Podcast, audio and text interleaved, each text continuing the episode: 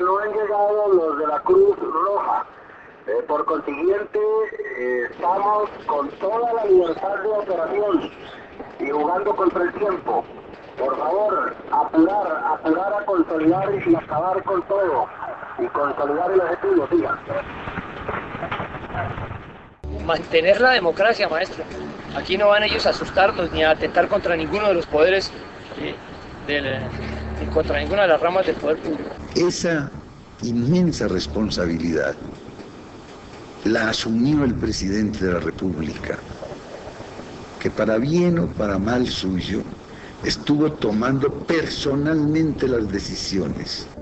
Hoy hace exactamente 32 años, un 6 de noviembre de 1985, un grupo de 35 guerrilleros del M-19 se tomaron el Palacio de Justicia. Con la acción, el M-19 quería hacerle un juicio al presidente Belisario de Tancur por los supuestos incumplimientos del gobierno a los acuerdos de paz con ese grupo guerrillero. Cerca de 350 personas fueron mantenidas como rehenes entre magistrados, consejeros de Estado, empleados y visitantes del Palacio de Justicia. Después de la toma, en la retoma del palacio murieron 99 personas, entre ellas 11 magistrados, y 11 personas más fueron consideradas como desaparecidas. El fiscal delegado ante la Corte Suprema de Justicia, Jorge Hernán Díaz Soto, dijo este sábado durante la entrega de los restos de uno de los once desaparecidos del Palacio, el trabajador de la cafetería Bernardo Beltrán, que la Fiscalía y Medicina Legal aún tienen un largo trabajo por delante en la identificación de las 99 víctimas. Hoy una nueva familia afronta la pena de no saber del paradero de su padre, de su esposo y de su hermano.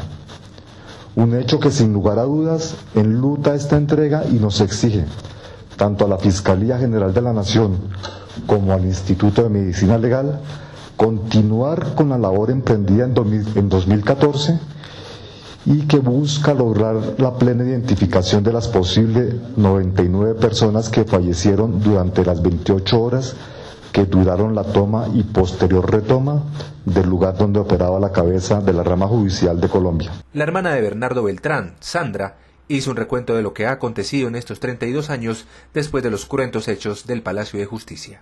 A lo largo de 32 años fallecen mis padres, eh, mamá producto de pena moral, papá de un cáncer que es el común denominador del resto de los padres de los desaparecidos.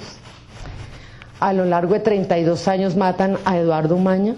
A lo largo de 32 años el Cajar ha tenido múltiples amenazas.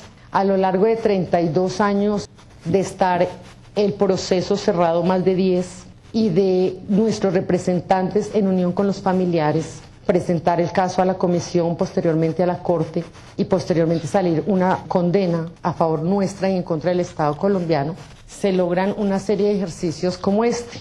Este no es un favor que está haciendo el Estado colombiano, está cumpliendo con la sentencia de la Corte Interamericana. Luego, no le puedo dar gracias al Estado ni a los ocho gobiernos anteriores por devolverme a Bernardo, solamente están cumpliendo una orden a nivel internacional.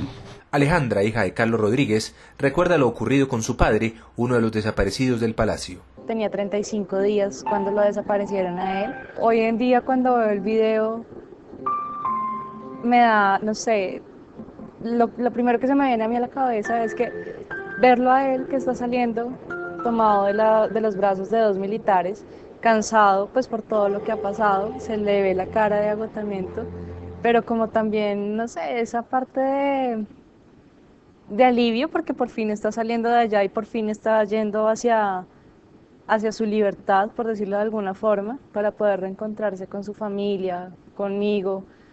Y lo que yo me pregunto es, ¿qué pensaría él cuando no puede salir en libertad, sino que se lo llevan y lo desaparecen? Pero las víctimas también fueron guerrilleros.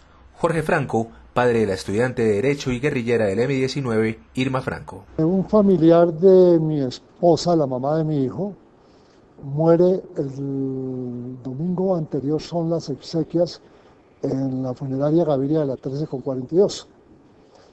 Irma va a esas exequias. Allá estamos, todos reunidos. Yo había salido a una cafetería cercana. Cuando regresaba, ella estaba en el carro, en un campero que tenía. Abrió la ventanilla como esperándome y me dijo, Jorgito, voy a hacer un viaje largo. De pronto le causo problemas a mi familia, especialmente a usted. Les pido que me perdonen y empezó a llorar y arrancó. No me dio chance de preguntarle absolutamente nada. Hoy se conmemoran 32 años de las 28 horas de horror en el epicentro de la justicia en Colombia, con una misa con los familiares de los desaparecidos y con un encuentro en la Plaza de Bolívar. Juan Eduardo Rodríguez, Blue Radio.